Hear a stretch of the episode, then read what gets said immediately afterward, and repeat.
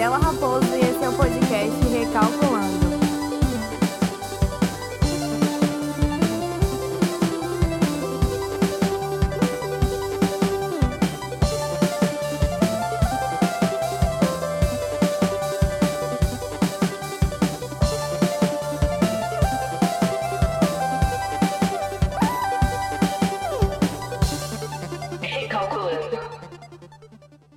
Aí, pessoal, tudo bem com vocês? Hoje eu tô aqui, voltei mais uma vez para falar sobre esse lance de comportamento e durante a quarentena, como vocês sabem, tenho observado bastante coisas que estão acontecendo e na verdade o que eu vou falar hoje é algo que eu já vinha sentindo que vinha acontecendo muito desde esse momento em que as redes sociais começaram a ganhar proporções ainda maiores. E para quem não sabe, eu sou publicitária, então essa parte de observar os comportamentos e trabalho com internet também. Então estou sempre atenta ao que rola nas redes sociais e principalmente é, as motivações que vão acontecendo por trás de tudo e fazendo com que as pessoas se comportem da maneira que se comportam nas redes sociais. E esse lance sobre ter opinião de tudo é algo que eu sinto que muitas vezes é cobrado por grande parte da sociedade e quando não é cobrado, a gente meio que se sente na obrigação de estar sempre opinando e ter uma opinião formada sobre tudo, como já dizia a música.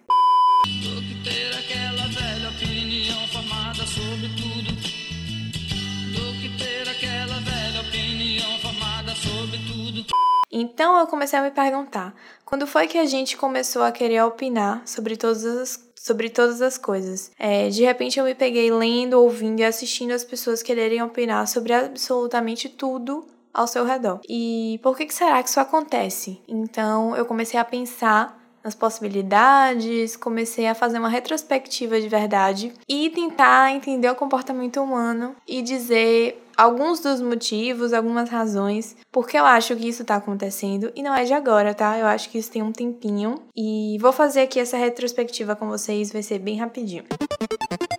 Há um tempo atrás, a gente vivia em um momento do mundo que a grande mídia, as grandes empresas e as grandes marcas, elas ditavam comportamentos e opiniões. Então, a gente sempre estava esperando ouvir de alguém ou a gente sempre estava acostumado a ver grandes empresas, grandes organizações ditando todas as coisas que podem ser ditadas, né? Digamos assim. Então as pessoas formavam as suas opiniões com base no que esses grandes veículos falavam. Só que assim, isso foi até um certo momento da história, isso não durou o tempo todo. E tudo bem, a gente é millennial, então a gente foi mudando, questionando, assim como a gente questionou várias outras coisas, a gente se adaptou. A gente é a geração que viu a internet nascer e com ela a gente aprendeu a lidar. Então, muitos de nós vivemos em um momento do mundo em que a internet não era tão popular ou que a internet nem existia e viveu essa transição. A gente é a geração que realmente nasceu sem internet e aprendeu a conviver com ela. Diferente das gerações para frente de nós,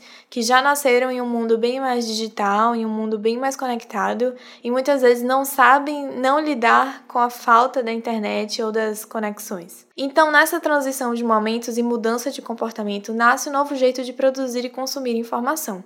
As grandes redes deixaram de ser o centro da informação e pessoas, gente como a gente, passam a produzir conteúdo com a mesma qualidade, com a mesma relevância que as TVs e os jornais faziam. exatamente o que eu posso citar aqui com vocês é a questão dos podcasts, que é o que eu estou fazendo agora. E não só o meu podcast, vários outros. A gente tem aí produtores de conteúdo dentro aqui do, do Spotify ou de onde você estiver ouvindo que produzem conteúdos em podcast em qualidade é, igualável ou até superior às grandes massas, às grandes redes. E a gente tem também produtores de conteúdo em outras redes sociais, como o Instagram, o YouTube, o Twitter até, com pessoas que realmente é, escolheram um nicho, têm um nicho de conteúdo e produzem um conteúdo também de altíssima qualidade qualidade, de altíssimo cuidado e uma curadoria mesmo. É muito legal e muito incrível para uma pessoa, para a gente dizer e definir que aquilo é feito por uma pessoa. Então, a grande, vamos, digamos assim, o grande marco de tudo isso é o fato de que hoje pessoas e pequenas empresas, digamos assim, têm a possibilidade e ganham a proporção que as grandes empresas, as grandes marcas é, têm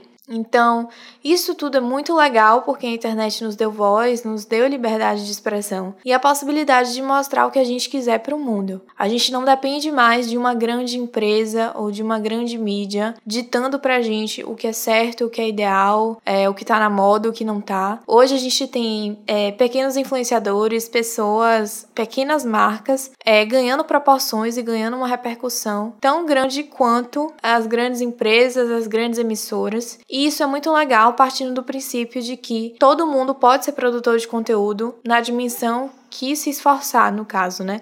Então, se eu tô aqui colocando o espaço para vocês discutirem ou para vocês ouvirem o que eu tenho a dizer e vocês terem a possibilidade de discordar ou concordar comigo, é muito legal. E principalmente também porque eu sozinha consigo fazer é, esse espaço aqui e isso aqui ganha é, uma proporção que nem, nem eu sei dimensionar. Por mais que eu acho que a gente pode alcançar ainda públicos maiores, eu sei que já tem muita gente que escuta e que com certeza o que eu falo aqui atinge pessoas que talvez eu nem conheça, que eu nem sei onde moram, mas que com certeza sentem uma conexão comigo porque eu acreditam nas minhas ideias, ou porque concordam, ou até porque discordam do que eu falo, mas gostam de ouvir.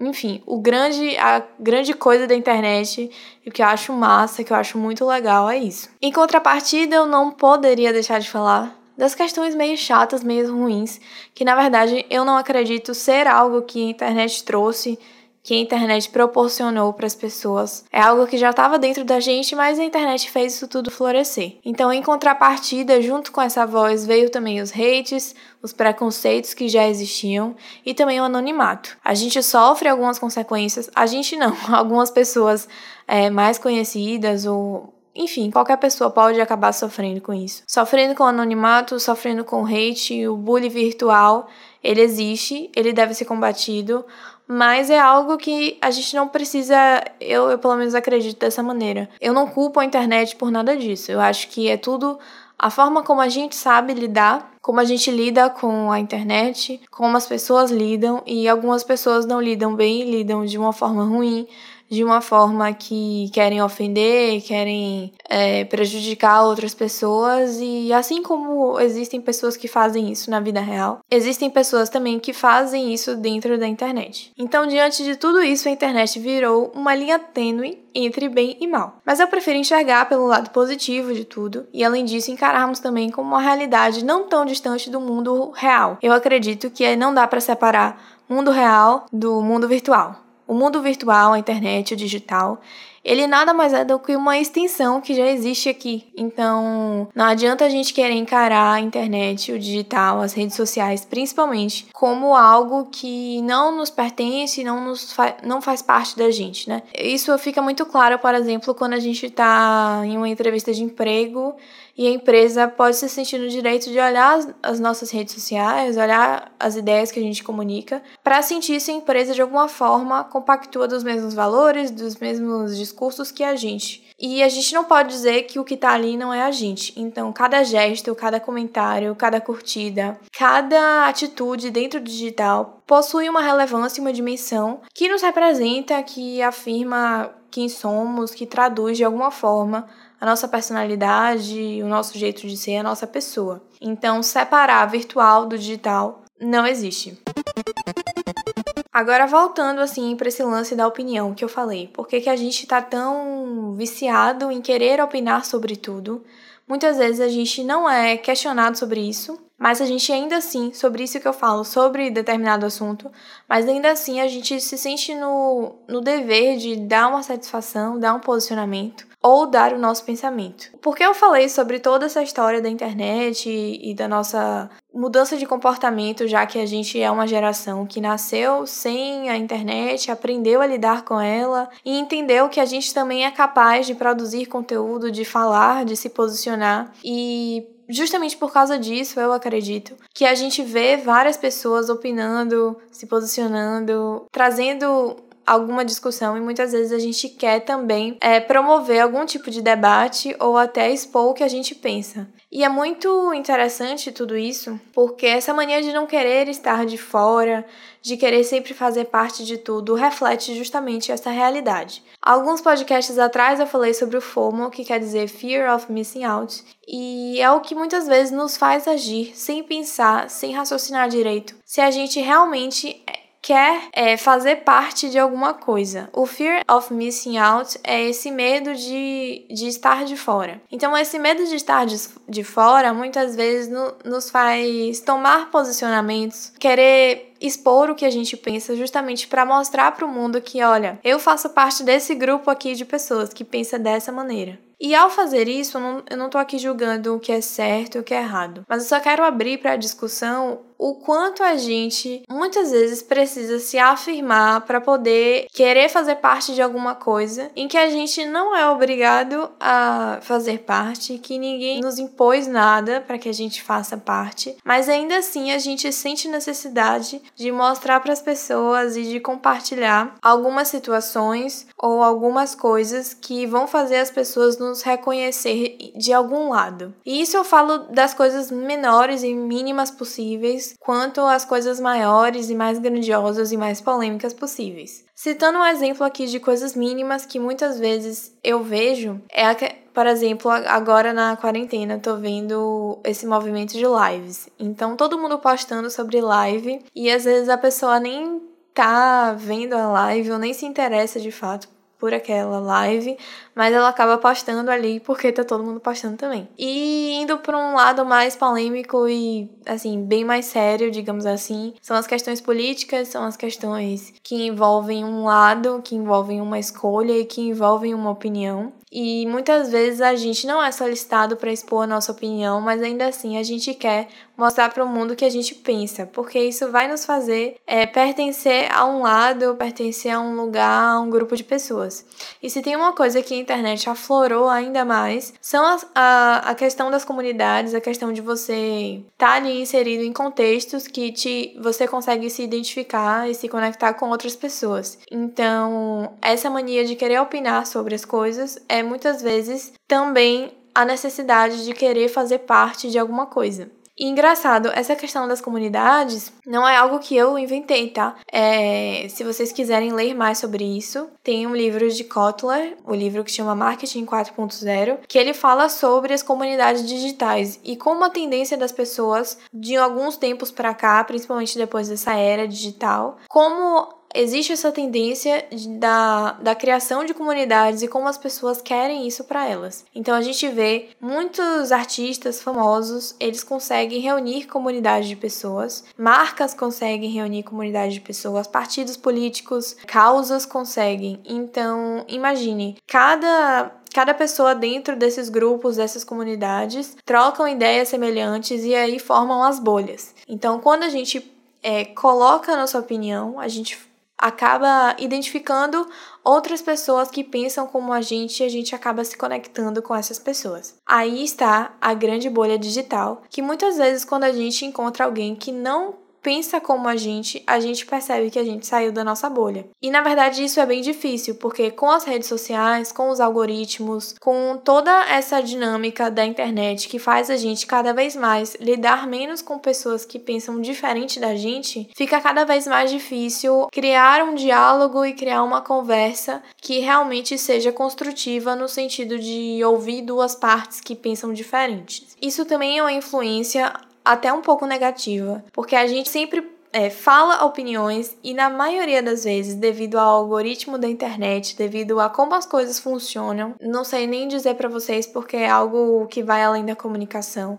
mas normalmente a gente se relaciona com pessoas dentro da internet que estão dentro de uma bolha. Então essas pessoas pensam como a gente, têm características em comum com nós. Então cada vez fica mais difícil a gente encontrar e dialogar com pessoas que pensam de forma diferente. E aí é que tá a grande quebra. No digital, quando a gente tem esse cenário, quando a gente sai do, do digital e a gente vai para o mundo real, a gente acaba tendo que lidar com essas pessoas que pensam de maneira diferente e ocorrem discussões, embates, coisas que muitas vezes podem gerar problemas maiores, confusões maiores, é, ruídos ainda maiores, porque a gente tem pessoas ali que não sabem conversar com o diferente, não sabem conversar com pessoas que têm opiniões diferentes, justamente por viverem em uma bolha. E quando eu falo viver em uma bolha, eu não tô falando que essa culpa é minha, essa culpa é sua, essa culpa é de alguém. Eu tô falando que a internet ela tem essa construção, principalmente as redes sociais,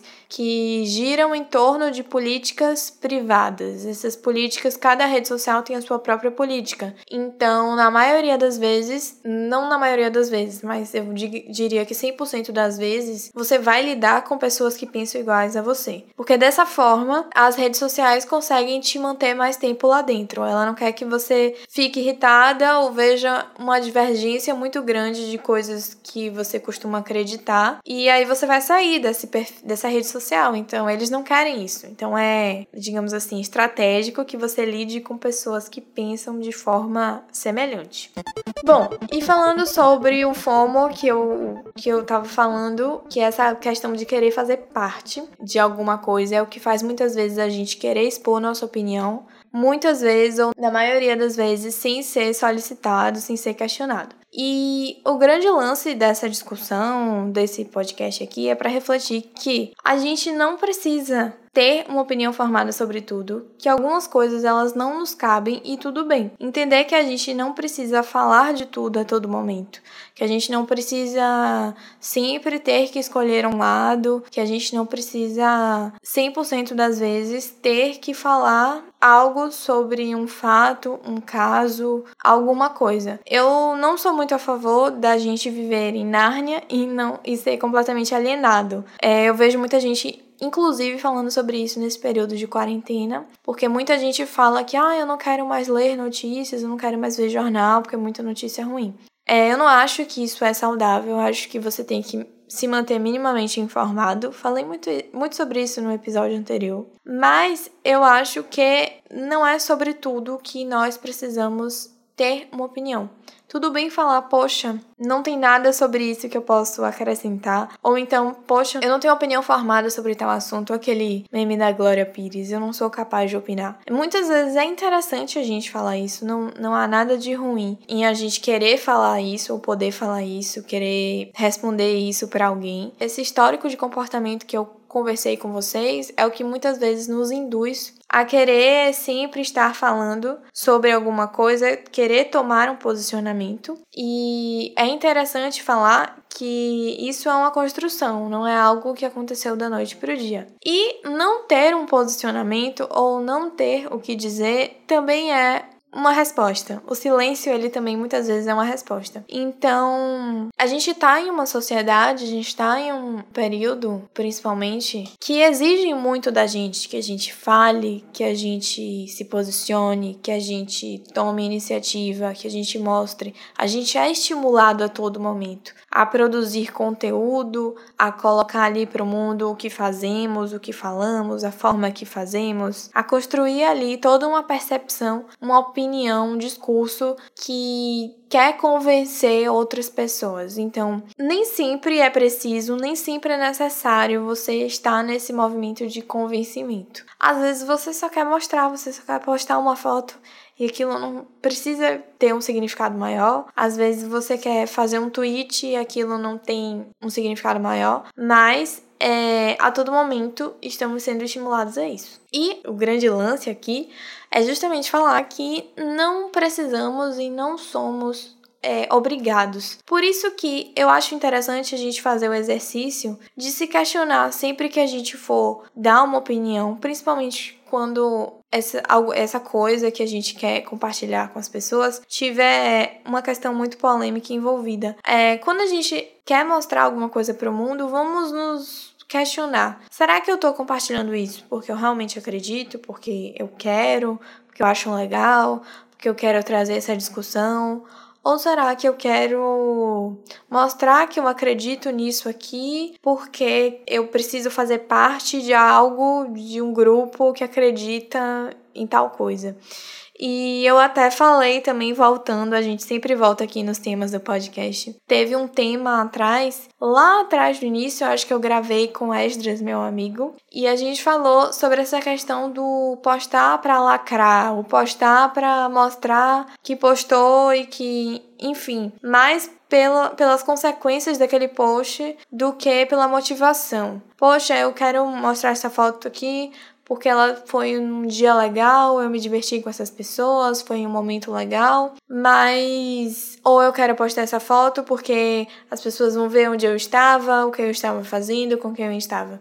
Então é mais do que você pensar que você precisa postar porque você precisa mostrar onde você estava, o que você pensa, o que você faz do que a motivação de fato. Existe uma, uma diferença. E essa construção toda que eu fiz, essa retrospectiva que eu fiz aqui com vocês, esse, esse comportamento em que a gente foi ensinado, que a gente cresceu junto e que a gente até construiu de uma certa maneira, é algo que a gente precisa estar. Tá 100% se questionando e, e pensando, nossa, por que, que eu estou me posicionando? Eu preciso mesmo? É algo que eu acho assim, que vão ter pessoas que vão discordar ou, vão ter pessoas até que podem concordar, eu não sei.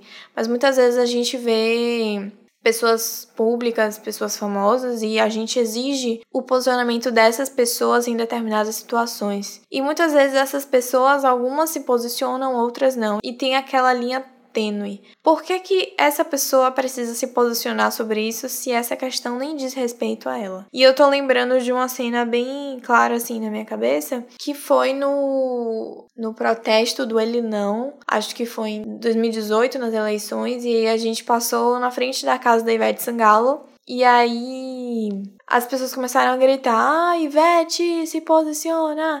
E eu fiquei pensando, poxa, eu sei que a Ivete ela, ela tem todo um, um público ali LGBT muito forte, muito ligado com a imagem dela e com o público dela é, é formado por muitas pessoas dessa comunidade, mas porque de fato ela é ela precisa se posicionar politicamente com uma questão que é 100% pessoal, não tem nada a ver com a imagem pública dela. Tudo bem que muitas vezes essas duas, o pessoal e a parte pública se misturam, mas a gente precisa, é, eu acredito nisso, que às vezes a gente não pode exigir algo muito pessoal de uma pessoa pública, porque tem coisas que dizem respeito a a coisas pessoais, por mais coerente que seja aquela pessoa, no caso a Ivete Sangalo, que era a questão das, daquela situação, por mais que seja coerente ela não apoiar um cara como o Bolsonaro, por mais, enfim, e que seja incoerente ela apoiar, tudo pode acontecer porque é uma questão pessoal, por mais absurdo que eu ou você possamos imaginar, são coisas que às vezes a gente não tem o direito de cobrar do outro. É, pode ser que algumas pessoas discordem disso que eu falei, mas é a forma que eu, que eu acredito. Mas eu acho que é uma situação que pode nos fazer é, nos questionar e pensar que muitas vezes a gente não precisa cobrar de outras pessoas um posicionamento que não cabe a elas. Ou então e que não, não faz parte daquilo que elas representam ou da, que, da bandeira que elas levantam. Desde a, das últimas eleições eu tenho parado para pensar um pouco. Nas últimas eleições, na verdade, eu fiquei muito desesperada, qualquer pessoa normal ficaria, com a possibilidade de, de Bolsonaro ganhar, então eu falei muito sobre isso, me expus muito a isso e acabei recebendo é, muitas respostas disso. Tanto de pessoas que concordavam muito comigo, tanto de pessoas que discordavam de mim. E aí eu pensei melhor sobre as coisas que, que eu começava, sobre questões que eu começava a levantar dentro da minha rede social, sobre posicionamentos que eu começava a assumir. E chegou um certo momento, um certo período, que eu preferi não mais é, levantar certas questões. Por mais que eu não me arrependa do meu posicionamento naquele momento, eu acho que eu né, fui super coerente comigo mesma e com o mundo, mas eu comecei a me, fa me fazer essas reflexões e esses questionamentos de, do, de tudo que eu me propunha a falar sobre ou a me posicionar publicamente qual era a minha motivação. Se eu realmente queria expor e queria levantar aquelas questões para diálogo, para discussão, ou se eu queria é, compartilhar aquela informação porque eu via outras pessoas compartilhando e eu queria me fazer parte daquele grupo, daquela, daquele grupo de pessoas que estavam ali naquele contexto. Então, quando eu falo disso, de você dar uma opinião, assumir um posicionamento, principalmente nas redes sociais, eu não tô falando só sobre opinar sobre algo. Eu falo muito mais também sobre assumir posicionamentos no sentido de coisas pequenininhas, como eu falei, até grandes situações, como o caso de eleição, que muita gente tá ali constantemente compartilhando o que pensa, o lado que defende, e eu parei justamente para raciocinar sobre isso. Nessa quarentena, eu também tive de novo essa reflexão e aí é o que me motivou ainda mais a falar com vocês eu sobre, sobre esse assunto. Tem várias coisas que eu não concordo na quarentena, que eu vejo as pessoas fazendo e eu acho super errado. Eu acredito sim que a quarentena é um movimento político, que você, assim, óbvio que dentro de todos os privilégios, quem pode estar de quarentena, você você tirar o seu tirar ter o seu direito de ir e vir retirado e respeitar isso em consideração a outras pessoas é muito justo, é muito ético, é o que eu acredito que deve ser feito, que as pessoas devem fazer. Então, quando eu vejo uma pessoa furando a quarentena, ou como eu falei no episódio, as, todas as situações que eu falei no episódio anterior, pessoas correndo na rua, pessoas é, praticando esportes ao ar livre, por mais errado que eu seja, eu prefiro não não expor tanto essa situação, apesar de já ter criticado algumas vezes, eu prefiro não abrir isso e levantar essa bandeira, porque é aquela coisa, né? Como eu já falei e reforço aqui mais uma vez com vocês. Eu me questiono a todo momento sobre os posicionamentos que eu tomo, as coisas que eu levanto e as opiniões que eu coloco, porque eu prefiro que seja algo que venha de uma motivação de levantar o discurso do que de mostrar que eu estou defendendo ou que eu faço parte, enfim. É, eu queria saber, e vocês podem comentar na postagem que vai estar no nosso Instagram, arroba podcast recalculando, o que vocês levantam de bandeira é, de que forma isso agrega ou não, se isso é genuíno ou não, que vocês repensem principalmente. Vocês podem responder isso aqui lá no post do Instagram, mas que vocês reflitam sobre isso, tá bom? Eu espero que vocês tenham gostado desse episódio e eu espero vocês semana que vem, tá bom? Segue lá no Instagram, arroba podcast recalculando e arroba gbraposo, que é meu Instagram pessoal. Beijo e até a próxima.